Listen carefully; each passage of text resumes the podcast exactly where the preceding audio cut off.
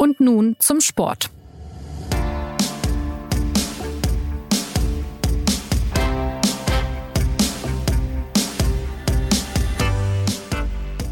You're the first, the last, my everything. Der Bundestrainer ist so dermaßen gut gelaunt, dass er kürzlich auf einer Pressekonferenz zum Soundcheck ein Lied trällerte. Wir haben es gerade gehört. Barry White, Joachim Löw, der Lebemann, ist auf die Zielgerade seiner Amtszeit eingebogen. In diesem Sommer ist Schluss für ihn, aber vorher hat er natürlich noch das große Ziel der Europameisterschaft. Das Länderspieljahr hat begonnen. Die DFB 11 holte zwei Siege gegen Island und Rumänien und Joachim Löw, ja, der wirkt plötzlich wieder etwas weltmeisterlicher. Das gilt es zu besprechen. Bei und nun zum Sport, dem Fachgespräch für Yogiologen, zu dem sie Jonas Beckenkamp recht herzlich begrüßt.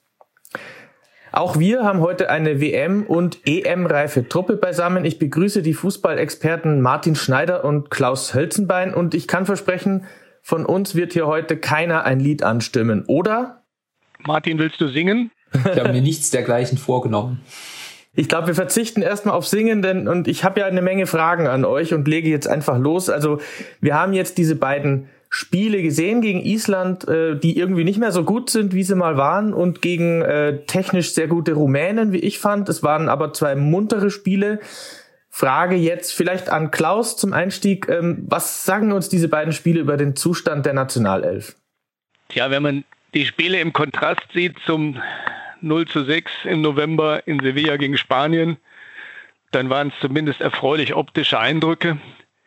Aber wenn ich es zusammenfassen sollte, komme ich zu drei Erkenntnissen aus diesen Spielen. Man muss ja immer sehen, was vor der Haustür steht, die Europameisterschaft mit großen Herausforderungen. Da gibt es nur noch zwei Länderspiele bis dahin und deswegen kann man es kurz zusammenfassen, weil man ja auch Erkenntnisse sammeln muss. Ähm, man hat gesehen in beiden Länderspielen, dass die Deutschen über tolle Füße verfügen äh, wirklich technisch hochbegabte Spieler in der Offensive. Was aber fehlt, äh, ist, äh, da werden wir gleich sicherlich ausführlicher drauf zurückkommen, äh, und das hat besonders das Rumänien-Spiel am gestrigen Sonntagabend gezeigt, ist ein Mittelstürmer, der diese wunderbaren Füße zur Vollendung führt. Und äh, da ist sicherlich eine Planstelle frei, von der man überlegen muss, ob man sie überhaupt noch besetzen kann und wenn nicht, wie bis zur Europameisterschaft man diese Lücke füllen will. Und dann gibt es für mich zwei personalpolitische Erkenntnisse aus beiden Spielen. Und zwar das erste Spiel gegen Island äh, hat, glaube ich, zu der Erkenntnis geführt, dass man äh, auf Joshua Kimmich in der zentralen Mittelfeldposition vor der Abwehr nicht verzichten kann. Äh, das war in der Nationalmannschaft noch nicht so klar, wie es beim FC Bayern klar war. Aber ich glaube, das ist Personalie Nummer eins. Und äh, aus dem gestrigen Spiel muss man, glaube ich, die Forderung ableiten, dass Jogi Löw äh, sich schnellstmöglich dazu durchringen sollte, Thomas Müller wieder in die Nationalmannschaft zurückzuberufen. Aber auch diesen Namen werden wir, glaube ich, im Laufe des Gesprächs noch intensiver zurückkommen. Thomas Müller durchaus ein Thema, mit dem man sich beschäftigen muss. Ähm, äh, Martin, Frage an dich, um vielleicht Klaus Gedanken mal aufzugreifen. Äh, die Sache mit, den, mit dem Mittelstürmer. Die Deutschen hatten ja immer eigentlich eine Tradition von guten Mittelstürmern. Ganz früher, ich muss sie gar nicht alle nennen, Gerd Müller und so weiter, Rudi Völler, Klinsmann, ähm, Miroslav Klose darf man natürlich nicht vergessen. Heute irgendwie drängt sich so, so keiner auf, oder? Nee, aber das ist auch schon, schon länger so. Ähm, und man sieht, äh, also ich, wir stimmen Klaus zu hundertprozentig zu, vor allem bei diesem äh, Spiel gegen Rumänien äh, sieht man halt, dass man schon ohne Mittelstürmer spielen kann, dass es das Ganze aber halt wirklich schwieriger macht. Also es fehlen einem dann halt wirklich äh, quasi einfache Optionen. Es fehlt einem bei der deutschen Nationalmannschaft die ganz, ganz einfache Option, einfach mal eine Flanke in 16er zu schlagen, äh, was, was ja auch der große FC Bayern äh, oftmals macht, wenn er sich, wenn er sich festgespielt hat. Ähm, das, das kann die deutsche Nationalmannschaft gar nicht, weil äh, mal von, von Leon Goretzka abgesehen gar niemand ein Kopfballduell gewinnen kann. Und wenn ich eben immer darauf angewiesen bin, quasi mit sehr, sehr schönen Kombinationen vors Tor zu kommen, dann sieht das sehr gut aus, wenn es klappt, wie, wie gegen Island und gegen Rumänien. Ähm, es ist aber eben schwierig und äh, das heißt, ich muss für jedes Tor, das ich erziele, einen vergleichsweise großen Aufwand äh, betreiben Jetzt ist es aber auch so, dass äh, Joachim Löw halt bis zur Europameisterschaft im Prinzip auch keine andere Wahl hat, weil ne, die Wahrscheinlichkeit, dass bis zur Europameisterschaft urplötzlich äh, eine neuen irgendwo her wächst oder äh, äh, Erling Haaland äh, auf wundersame Weise die, die Nationalität wechselt, das wird halt nicht passieren. Das heißt, äh, er muss sich damit abfinden, er muss da halt Konzepte entwickeln und ähm, genau. Ja, also ein Mittelstürmer ist bis auf weiteres ja nicht in sich. Dann bleiben wir doch mal gleich bei Thomas Müller, wenn, wenn Klaus ihn schon angesprochen hat. Ähm, die Mannschaft spielt ja ganz munteren Fußball, sie kombiniert schön, sie hat ja auch vorne wirklich feine Füße, wie Klaus meinte. Was ist mit Thomas Müller? Muss er unbedingt mit? Ähm, sollte Löw den jetzt zurückholen? Ähm, braucht diese Mannschaft so einen Typen? Ich, ich glaube, dass äh, die logische Forderung aus dem Rumänien-Spiel sein muss. Denn äh, wie gesagt, äh, die Mannschaft braucht Tore und äh, man muss jetzt ganz konkret mal das Szenario äh, beschreiben, was vor uns liegt. Es gibt noch zwei Testspieler, Mittwoch gegen Nordmazedonien, dann gibt es, glaube ich, noch eins gegen Litauen, dann ist aber auch schon Trainingslager. Und dann haben wir eine Europameisterschaft, in dem im ersten Spiel Frankreich der Weltmeister wartet. Im zweiten Spiel sind die Portugiesen dran, dann kommen die Ungarn. Gegen Frankreich oder Portugal bekommt man vielleicht ein oder zwei Chancen im Spiel. Ja, wenn man äh, jedenfalls nicht äh, so inflationär ergeben sich die Möglichkeiten wie gestern Abend gegen Rumänien. Und dann muss jemand da sein, der diese äh, Situation ausnutzen kann. Und äh, da fehlt im Moment jede Idee aus der Mannschaft raus, wer das sein könnte. Wie gesagt, äh, interessante Spieler, aber mit eingeschränktem Tordrang. Da hört die Schönheit manchmal vor dem 16er auf. Und da kommt man automatisch auf Thomas Müller und aus dem einfachen Grund, äh, Jonas, du hast äh, gerade schon die Liste der ewigen Torjäger der deutschen Nationalmannschaft zitiert. Das fängt an auf der Nummer 1 mit äh, Miroslav Klose, den, den man vermisst und der diese Lücke natürlich hinterlassen hat, weil äh, gestern hätte man sich gewünscht, dass da vielleicht wieder ein Miroslav Klose auftaucht. Dann geht es weiter mit äh, Gerd Müller, äh, Podolski, Klinsmann, Völler, Rummenigge, Streich, Uwe Seeler, Ballack, Tom. Und dann landet man bei Nummer 10, bei dem einzigen, der noch aktiv ist aus dieser Liste. Nämlich auf Platz 10 steht Thomas Müller, 100 Länderspiele, 38 Tore. Und äh, wer sich dessen jüngste Entwicklung beim FC Bayern angeschaut hat, wo er nicht allein für die Tore verantwortlich ist, das macht in erster Linie Lewandowski, aber was er sonst alles so bewerkstelligt, wie er sich in den letzten zwei Jahren unter Hansi Flick entwickelt hat, der muss jetzt langsam Joachim Löw, aber das weiß er selber, äh, dazu ermuntern, diese Entscheidung zu treffen. Was das für die anderen beiden bedeutet, die er ausgemustert hat, ähm, äh, den Hummels und den Boateng, das ist eine andere Sache, die können wir vielleicht gleich noch besprechen. Aber äh, ich glaube, an Thomas Müller führt kein Weg mehr vorbei. Wenn, wenn, ich, wenn ich da kurz, kurz einsteigen darf, bei Thomas Müller, ja, das, das, das stimmt alles. Es ist aber auch so, dass er halt beim FC Bayern auch deswegen halt so gut spielt, weil er äh, da perfekt in die Mannschaft äh, eingebunden ist. Also er spielt auf seiner absoluten Lieblingsposition, quasi auf, auf der Zehnerposition ähm, in der Mitte und halt in Verbund mit, mit Robert Lewandowski. Und wenn er bei der Nationalmannschaft dann die, die einzige Neuen spielen soll, also quasi wirklich den, den Zielspieler vorne geben soll, das hat er noch nicht so oft gemacht in seinem Leben. Ich traue ihm das natürlich zu, weil man Thomas Müller grundsätzlich immer alles zutrauen äh, sollte, aber es wäre auch für ihn eine Umstellung, glaube ich. Martin, ich glaube, in dem Fall ist äh, Joachim Löw gefordert. Äh, das ist äh, in der Mangelung eines klaren Mittelstürmers, einer klaren Nummer 9, die man dort vorne positioniert. Timo Werner wäre es vielleicht aus der Logik am ehesten, aber jeder, der ihn bei Chelsea beobachtet, weiß, welche lange Wege er braucht, um in den Strafraum zu finden und dann seine Gefährlichkeit zu entwickeln.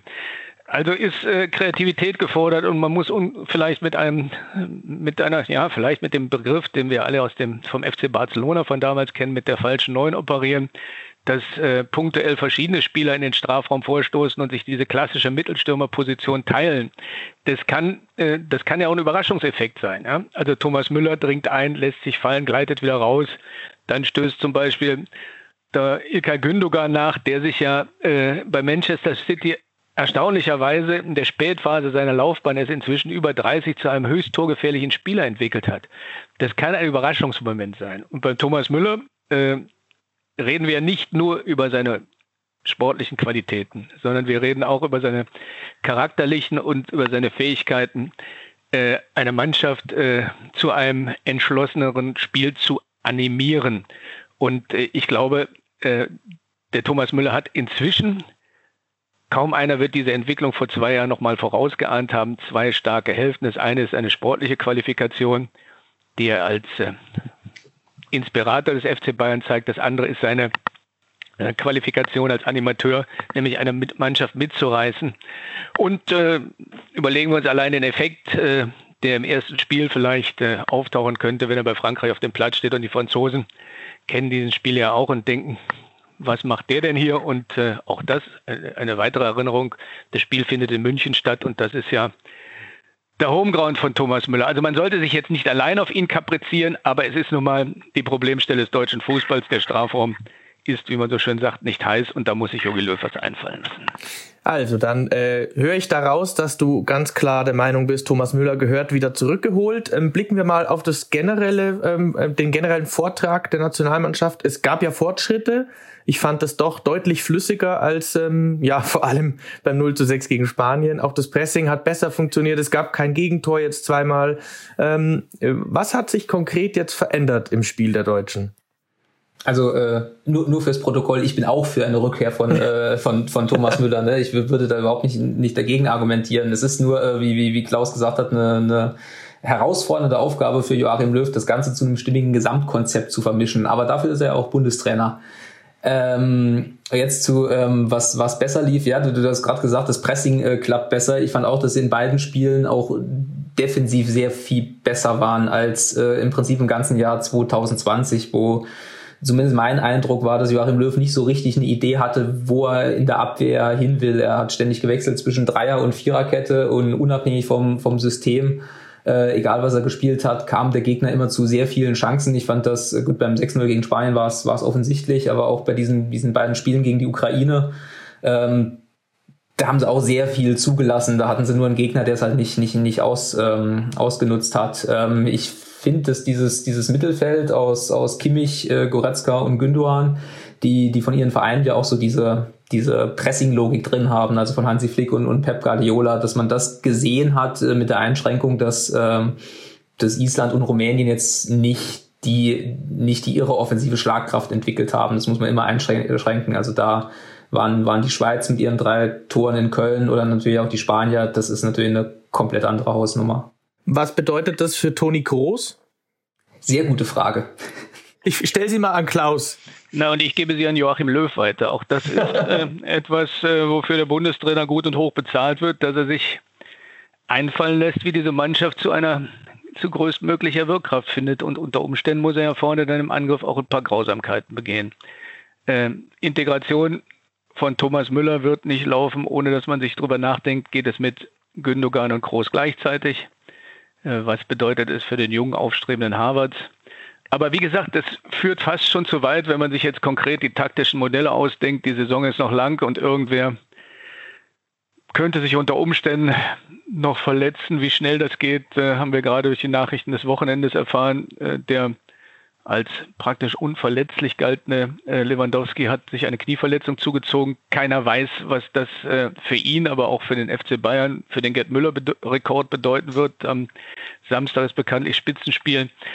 Äh, Leipzig gegen den FC Bayern. Wie gesagt, sowas kann schnell gehen und deswegen sollte man sich da nicht allzu viele Gedanken machen. Man sollte nur den Versuch starten, äh, mit äh, Groß, äh, Gündogan und Müller ein EM-Konzept zu entwickeln, was sofort funktionieren muss. Äh, denn äh, viel Zeit für Experimente bleibt nicht mehr und äh, Joachim Löw muss dann aus der Aktualität heraus entscheiden. Wenn man jetzt mal beim Mittelfeld bleibt, Klaus, ich weiß, dass du ein Verfechter des sogenannten Wellenbrechers bist, also jemand, der im Mittelfeld den äh, Feinfüßern den Rücken frei hält. Ähm, wer könnte das langfristig sein? Ähm, ist Goretzka vielleicht einer, der da ähm, die Zweikämpfe gewinnt? Kann der Gündogan das machen? Ähm, braucht es so jemand überhaupt in dem modernen Spiel? Da hast du mich missverstanden, äh, Jonas. Äh, ich bin ich bin eigentlich ein Freund der sogenannten pumpenden Doppelsechs. Äh, das heißt, dass man sich abwechselt in der Aufgabe des Wellenbrechers und des Angreifers. Und da hat der FC Bayern eigentlich die Idealformation im Angebot dieses Mal, nämlich mit dem Kimmich und dem Goretzka, die sich ja auch in dieser Rolle abwechseln, wobei der Kimmich eigentlich der Zentralspieler dahinter ist, hält den Rücken frei für die Vorstöße äh, von Goretzka.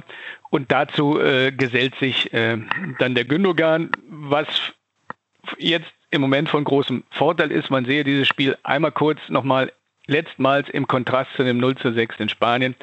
Da war der Gündogan weitestgehend allein vor der Abwehr. Der Groß hat ihm geholfen, aber das war relativ zu weich, der sogenannte Wellenbrecher. Äh, der gesucht wird, hat sich mit Kimmich, glaube ich, im Island-Enderspiel und beim FC Bayern schon viel, viel länger vorgestellt. Und äh, der ist der Chef vor der Abwehr. Und äh, ich glaube, daran sollte man auch nicht rütteln. Frage an Martin. Ähm, man redet ja immer öfter auch über den sogenannten guten alten Bayern-Block, also in der Nationalmannschaft einfach eine Ansammlung von Bayern-Spielern, die aus Erfahrung gut zusammen harmonieren und funktionieren. Ist das eine Option auch bei Joachim Löw, wenn man auch noch äh, Niklas Süle hinten dazu nehmen würde?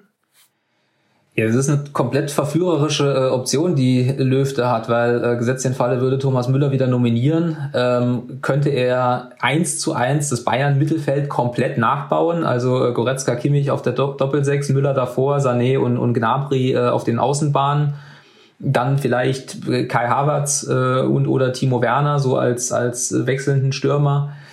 Dieses äh, Bayern-Mittelfeld hat halt die den großen Vorteil, dass es aufeinander abgestimmt ist, dass es funktioniert. Ähm, wer, wer allein gegen Island halt zum Beispiel äh, Kimmich und Goretzka oder auch Kimmich und Gnabry gesehen hat, ähm, das, das ist halt abgestimmt. Das hat der Bundestrainer auch zugegeben auf der Pressekonferenz, dass das im Moment äh, funktioniert. Aber da sind wir bei der Debatte, die wir eben hatten. Wenn man einfach das komplette Bayern-Mittelfeld nachbauen würde, müsste man Ilkay Gündogan und Toni Kroos irgendwie erzählen, dass sie halt äh, jetzt auf der Bank sitzen. Das ist nicht so einfach. Ähm, das, da sind wir wieder bei der, bei der, bei der Moderationsaufgabe, beziehungsweise bei der Aufgabe äh, eines Bundestrainers, die er ja originär hat, im Zweifel halt auch harte Entscheidungen zu treffen. Also er muss sich dann vor der EM eben auf, auf was festlegen, wie er in diese, diese zwei sehr, sehr schwierigen Spiele gegen, gegen Frankreich und Portugal geht. Aber dafür ist er da, harte Entscheidungen zu treffen. Wir haben jetzt auch, jetzt ist auch bald mal Schluss mit lustig. Es ist ein Turnier, es ist ein sehr, sehr schweres Turnier, das auf ein Turnier folgt, welches nicht gut gelaufen ist. Auch hier sei erinnert an die WM 2018 in Russland. Und ich glaube, auch wenn das Turnier unter anderen Bedingungen stattfindet, nämlich unter Corona-Bedingungen, ohne Zuschauer, ein, äh, ein auch, auch die, die der Fußballfan mal wieder ein interessantes Turnier braucht, wo er auch nicht mehr Anspruch hat oder mehr Wünsche hat, als dass eine Mannschaft an ihr Maximum gecoacht wird, dass man sieht, okay, da kämpfen welche, damit hat man dann noch lange nicht gegen äh, Frankreich und Portugal gewonnen. Dieses ist eine Gruppe, in der man auch, wenn man seine Bestform abruft, scheitern kann. Das muss einem klar sein, wenn man in dieses Turnier gerät. Die Frage ist dann, wäre dann, wie sieht so ein Scheitern aus? Welche Qualität hat dieses Scheitern? Ja, man kann mit drei Pfostenschüssen scheitern, aber man muss nicht, äh, man, man muss das Gefühl haben, äh, dass am Ende der Ära von Joachim Löw, Joachim Löw komplett den Versuch unternommen hat, das Beste, was der deutsche Fußball im Moment zu bieten hat, an den Start zu bringen. Stichwort Thomas Müller, aber auch äh, die Grundhaltung und dann, äh, dann wie gesagt, ist es manchen auch egal, äh, ob jetzt äh, gewonnen oder knapp verloren wird. Äh, wie gesagt, man will mal wieder ein Erlebnis haben, wo eine Mannschaft an ein Limit gecoacht wird. Ähm, einiges deutet ja schon darauf hin, dass der Bundestrainer sich, wie es so schön heißt, gestrafft hat, dass er also die Experimente ein bisschen hinten angestellt hat, ähm, dass er entschlossener coacht und sich jetzt einzig und allein auf einen EM-Erfolg äh, orientiert. Ähm, traut ihr ihm das zu, dass er nochmal zu einer Art ähm, Retro-Löw ähm, sich entwickelt, also so wie er 2014 war? Ähm, es gibt ja immer so eine Energie des Abschieds, dass man am Ende äh, einfach nochmal selbst Höhepunkte erleben möchte und auch nicht mehr so viele Kompromisse machen muss, wie man vielleicht im, zu anderen Phasen seiner Amtszeit machen müsste. Man muss auf niemanden Rücksicht nehmen. Man kann die aufstellen, die man im Augenblick für gut hält und nicht die man auf eine Weltmeisterschaft 2022 oder eine Europameisterschaft 2024 äh, präparieren muss. Das äh, möchte, das ist äh, der Vorteil in diesen Turnieren, dass äh, Joachim Löw keinerlei Rücksichten nehmen muss. Deswegen Deswegen hoffen wir alle auf eine gewisse Körperspannung. Kurz zurück zum Sonntag. Mir war eine Analyse schon ein bisschen zu nachsichtig. Ähm, meiner Meinung nach hat er das Spiel zu gut gezeichnet. Ich hätte mir fast schon wieder einen kleinen Wutausbruch eines Trainers gewünscht, der sich darüber ärgert, äh, wie viele Chancen im gegnerischen Strafraum verschwendet wurden und dass dort vorne eine, eine, eine, eine, eine andere Spannung reinkommen muss, um auszugleichen, dass der Mittelstürmer fehlt. Das wurde etwas ja, gelassen, nonchalant angesprochen gestern Abend, aber es ist äh, auf den auf die nächsten Spiele, äh, auf das Turnier Frankreich, Portugal braucht diese Mannschaft eine Fixierung. Das ist das eine und äh, das andere fand ich auch, dass das 1-0 wurde halt akzeptiert, aber wenn wir uns äh, an das Spiel er erinnern, wer es gesehen hat, äh, in der Nachspielzeit hatten die Rumänen eine großartige Chance zum Ausgleich, wenn der Spieler nicht, äh, der frei durch war, nicht ans Außennetz geschossen hätte, Egoman, sondern den Ball zu einem freiste völlig freistehenden Spieler zurückgelegt hätte, wäre dieses Spiel 1 1 ausgegangen und wir hätten jetzt rund um die Nationalmannschaft eine andere Stimmungslage. Also die Spannung nach dem Spiel, die war mir etwas zu nonchalant, aber wir können darauf hoffen, dass der Bundestrainer äh, seinen bevorstehenden Abschied auch als Chance begreift, etwas strenger zu sein, als es vielleicht gestern war. Also Stankiu hieß der Mann, der rumänische Stürmer, der da vor Manuel Neuer aufgetaucht ist. Bleiben wir noch mal kurz bei äh, Joachim Löw. Er ähm, kann das ja, wenn er möchte, so pragmatisch äh, coachen. Damit hatte er auch schon mal sehr großen Erfolg. Ähm, inwiefern ähm, ist er denn eigentlich tatsächlich am besten als Trainer, wenn er eben nicht was Neues entwickeln muss, komplett neu eine Mannschaft äh, neu aufbauen, sondern eben eine Elf, die schon gut ist für sich, äh, einfach nur festigen muss. Frage an Martin. Naja, er hat in seiner äh, jetzt ja doch sehr langen Karriere als Bundestrainer im Prinzip schon, schon fast alle Situationen erlebt. Ähm, also ich äh, durfte ihn damals auch zum Beispiel 2017 beim, beim äh, Confederations Cup äh, erleben, ein äh, Wettbewerb, den man fast schon wieder äh, vergessen hat und vielleicht sogar auch zu Recht.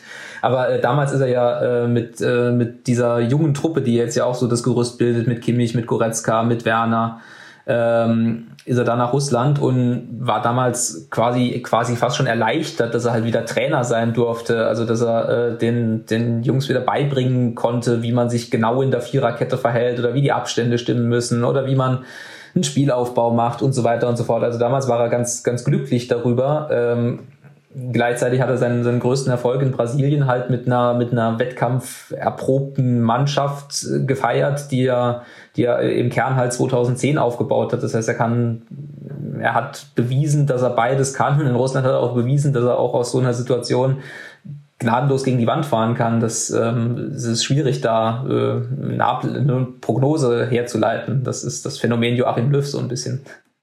Ja, Martin, du hast ja schon öfter gesagt, wir werden ihn noch vermissen als Bundestrainer, ne? Ja, ach, das, ach, das ist, äh, wie hat Klaus gesagt, so die Dynamik des Abschieds oder die Kraft des Abschieds, das ist ja dann immer, immer so. Ich äh, war auch sehr kritisch ihm gegenüber, halt vor allem im Jahr 2020. Ähm, also vor allem, äh, weil ich, weil ich dieses 3-3 ähm, der Schweizer in Köln gesehen habe da wollte er, hat er gesagt, er macht weiter bis, bis zur WM in Katar und äh, da saß ich im Stadion und habe auch über die ganzen Spiele, auch diese, vor allem diese zwei Ukraine-Spiele, ich habe einfach überhaupt nicht gesehen, wo er eigentlich hin will oder was sein Plan ist oder dass er äh, möglicherweise halt für ein, ein Turnier irgendwo weit in der Zukunft äh, einen, einen Umbruch äh, einleitet, Stichwort Müller, Boateng und so weiter. Und ähm, jetzt, wo, wo er halt von sich aus gesagt hat, okay, das war's, ähm, dann schlägt, schlagen halt so diese nostalgischen Gefühle äh, rein, wo man halt dann denkt man halt jetzt 15 Jahre mit, mit äh, Joachim Löw halt hinter sich. Ne? Kann man verstehen, ja. Ich würde gerne zum Schluss noch ein anderes Thema ansprechen. Ähm, es geht um, ich nenne es mal Begleiterscheinungen beim DFB. Ähm, es gab ja jetzt ein paar Aktionen äh, der Mannschaft als, als Hinweis auf die Einhaltung der Menschenrechte in Katar, wo ja die WM 2022 stattfindet. Jetzt steht aber der Vorwurf im Raum, ähm, man hat also T-Shirts bemalt, die man dann zum Anpfiff präsentiert hat. Äh, Human Rights war da drauf gestanden. Ähm, der Vorwurf lautet nun aber, das war alles Marketing. Die Mannschaft äh, hat das vielleicht gar nicht von sich aus gemacht, sondern das kam wurde ihr sozusagen vorgegeben von unter anderem Oliver Bierhoff. Wie seht ihr diese Aktion und wie seht ihr die Debatte darum? Frage an Klaus. Also grundsätzlich ist es immer zu begrüßen, wenn jemand die Menschenrechte anmahnt. Und wenn jeder Menschenrechte reklamiert, da kann gar nicht genug für geworben werden. Und äh, das ist ein Wert an sich. Und äh, je mehr eine Nationalmannschaft dafür eintritt und sich positioniert, desto größer die Strahlkraft. Die Norweger haben es vorgemacht, wie wir wissen. Die Deutschen waren die Zweiten, die mitgemacht haben. Und die grundsätzliche Botschaft als äh, Fußballmannschaft Menschenrechte einzufordern, ist äh, generell zu begrüßen. Äh, man darf dann trotzdem hinterfragen, äh, was war das für eine Aktion? Kam sie wirklich aus dem Inneren der Mannschaft? Der Vorwurf lautet ja, dass die von der Marketingabteilung unter Umständen präpariert worden und vorbereitet worden ist. Man fragt sich, wo kriegt man so schnell die ganze Farbe her, um die T-Shirts zu bemalen. Aber es ist eine nachrangige Frage, äh, die ein bisschen kollidiert äh, mit der Historie, dass äh, da der historische Vorwurf im Raum steht, die deutsche Mannschaft sei unter Bierhoff sowieso zu einer Marketingmaschine verkommen oder habe sich dazu entwickelt und das Marketing stehe im Vor, äh, hätte Vorrang vor vielen, vielen anderen Botschaften. Deswegen sollte man das trennen. Also man sollte einfach sagen, gut, dass sich jemand dort hinstellt und diese Botschaft mit diesem T-Shirt setzt. Äh, wir hoffen auch, dass das nachhaltig ist, dass diese Botschaften anhalten und trennt das und untersucht dann nebendran mal äh, den Vorwurf, äh, wie viel war da Eigeninitiative und wie viel war da Marketing. Es ist ja, also wenn man sich im Netz umschaut, die Reaktionen sind da sehr äh, harsch teilweise. Martin, Frage an dich. Ähm, es gab ja dieses Video, ein sogenanntes Making-of dieser T-Shirt-Aktion. Ähm, wie interpretierst du das? Ja, ich, ich sehe das eigentlich exakt genauso, wie Klaus es gerade beschrieben hat. Also ich finde, man darf wirklich nicht, ähm, nicht vergessen, dass es prinzipiell oder ganz grundsätzlich gut ist, dass die deutsche Nationalmannschaft das tut. Das, das war ja nicht immer so. Also äh, es gab einen sehr, sehr lange Zeitraum, wo die, wo die Nationalmannschaft sich irgendwie so prinzipiell aus allen politischen Debatten rausgehalten hat, also einfach gar nichts äh, ähm, dazu gesagt hat. Und wenn sie sich jetzt eben positioniert, ähm, dann ist das zu begrüßen, finde ich dass dann halt noch dieses Video da äh, veröffentlicht wird, wo man dann halt irgendwie mit, mit Musik und, und Schnitten und, äh, und dann halt noch einen DFB-Sponsor sieht, das ist äh, klassisches Beispiel für unglückliche oder, oder verfehlte Kommunikation. Das hätte man sie einfach schenken können. Also ich glaube, dass der DFB da oder wer, wer auch immer dafür verantwortlich ist, so ein bisschen in seiner eigenen Welt drin war und gedacht hat, ja, Mai, dann, vielleicht hat er sich gar nicht so viel dabei gedacht, hat gesagt, Mai, dann, dann veröffentlichen wir halt dieses Video, ohne dabei zu bedenken, dass es dann halt die Botschaft entwertet, beziehungsweise die Interpretation nahelegt, dass nicht die Botschaft entscheidend ist, sondern quasi die Mannschaft, also der Vorwurf, man, man stellt sich über die Botschaft es ist, es ist tatsächlich so, dass sich ähm, dieses Image verfestigt hat, die Nationalmannschaft macht zu viel für ihr Image, was äh, wie so vieles an dieser WM 2018 äh, hängt, wo sehr, sehr viel schiefgegangen ist und wo halt diese, diese ausufernden Werbemaßnahmen eben mit diesem äh, sportlichen Misserfolg und dann auch noch mit dieser Mesut Özil-Geschichte äh, kollidiert äh, sind. Und das hängt der Nationalmannschaft immer noch nach. Und auch das ist halt der Grund, warum man dann dieses Video sieht, und ihnen halt direkt unterstellt, ja, ihr macht das ja nur, äh, um, um euch selbst besser darzustellen. Wobei man es den, den einzelnen Spielern äh, jetzt vielleicht äh, Kimmich, Goretzka, Gündogan gar nicht so sehr unterstellen wollen würde, sondern vor allem diesem Gesamtkonstrukt DFB. Ja, gleichzeitig Kimmich, du hast ihn ja erwähnt. Er hat zum Beispiel ja gesagt, für Protest gegen eine WM in Katar ist es jetzt eigentlich viel zu spät. Das hätte man vor zehn Jahren machen müssen, als die WM dorthin vergeben wurde.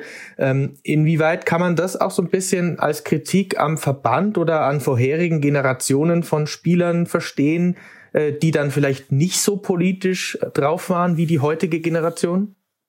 Ja, es ist immer schwierig, so im Nachhinein so ein Urteil zu treffen. Also äh, wir, wir sind in einer etwas anderen Zeit. Ich glaube auch, dass sie dass sie etwas politischer geworden ist, das äh, Stichwort Klimadebatte, dass die jüngere Generation äh, sich generell mehr politisiert, als das vielleicht vor zehn Jahren da war. Man, man spricht immer über junge Leute, die vielleicht gar nicht wahrgenommen haben, dass da vor zehn Jahren in einem ja, äh, sehr, sehr fragwürdigen Doppelverfahren diese WM nach Katar vergeben wurde. Das nimmt man dann in der Kurzmeldung in der Zeitung hin und, und, und, und sagt, was, was interessiert mich das Zeug in zehn Jahren, da bin ich nicht dran. Jetzt aber hat das Ganze eine ganz eigene Dynamik und jetzt ist also es ist ja auch nicht so, dass die Generation früher nicht politisiert war und dass die Leute nicht kritisch waren. Da waren Spieler wie Hummels, Schweinsteiger äh, schon aktiv, Thomas Müller, die haben sich alle zu den Dingen geäußert, wenn sie unmittelbar betroffen waren. Jetzt ist aber, glaube ich, der öffentliche Druck auch durch soziale Medien äh, verstärkt worden und jetzt äh, ist es an der Zeit, dass die Spieler versuchen, ihre Rollen zu definieren. Wie gehen sie darauf ein? Das müssen sie auch lernen, ja, auch wie sie diese Aktion sicherlich nochmal im geschlossenen Mannschaftskreis mit den Menschenrechten nochmal besprechen müssen. Hat das wirklich den Effekt gehabt, den wir uns gewünscht haben? Oder hätte es nicht durch die Videoinstallation äh, auch kontraproduktiv sein können? Denn was wichtig ist, dass die Glaubwürdigkeit erhalten wird. Die Glaubwürdigkeit jetzt und in der Gegenwart.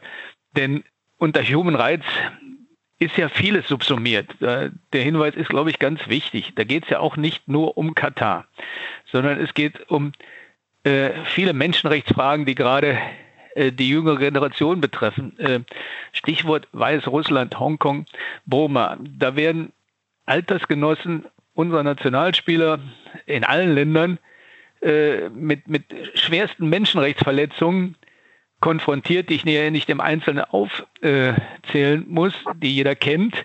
Und unter diesem Begriff Human Rights, äh, auch in diesen Ländern, die ich gerade genannt habe, wird Fußball gespielt, subsumiert sich das alles. Und wenn daraus eine größere Debatte entsteht, die über die notwendige Debatte in Katar hinausgeht, dass man nur unter dem Begriff weltweit global die Fußballer auf die Menschenrechtsfragen hinweisen, dann halte ich das für sehr wichtig. Und äh, ich halte auch wichtig, für wichtig, dass sich die Generation da weiter mit beschäftigt und nicht einfach das als einmalige Aktion hinterlässt, aber es möglicherweise auch breiter macht. Und äh, da sind jetzt alle gefordert. Ja, es gibt ja auch jetzt schon die Aktion, die Norweger haben es gestartet. Möglicherweise ist dort auch noch ein WM-Boykott ein Thema, wobei ich mir das auch schwer vorstellen kann. Ähm, wir warten mal ab, wie es weitergeht mit dieser WM in Katar. Jetzt steht ja erstmal eine EM in vielen Ländern in Europa an, wenn sie denn stattfindet. Ich würde sagen, soweit mal unser kleiner Rundgang durch die Themen rund um die deutsche Nationalelf. Die ist sehr erfolgreich ins EM-Jahr gestartet und am Mittwoch steht ja noch die Partie gegen Nordmazedonien an. Der angekündigte Abschied von äh, Joachim Löw hat bewirkt, dass die Zeit der Experimente erstmal vorbei ist. Jetzt geht es ums Einspielen für ein Turnier, von dem wir noch nicht wissen, wie es stattfindet und wo und, und wann. Naja, wann wäre dann halt im Sommer. Hoffen wir das Beste jedenfalls. Ich hoffe auf weitere Analysen unserer Fachkräfte Martin und Klaus. Vielen Dank an euch und mir bleibt noch der Hinweis auf unsere Mailadresse für Feedback schreiben Sie uns an podcast.sz.de. Wir freuen uns und bis bald.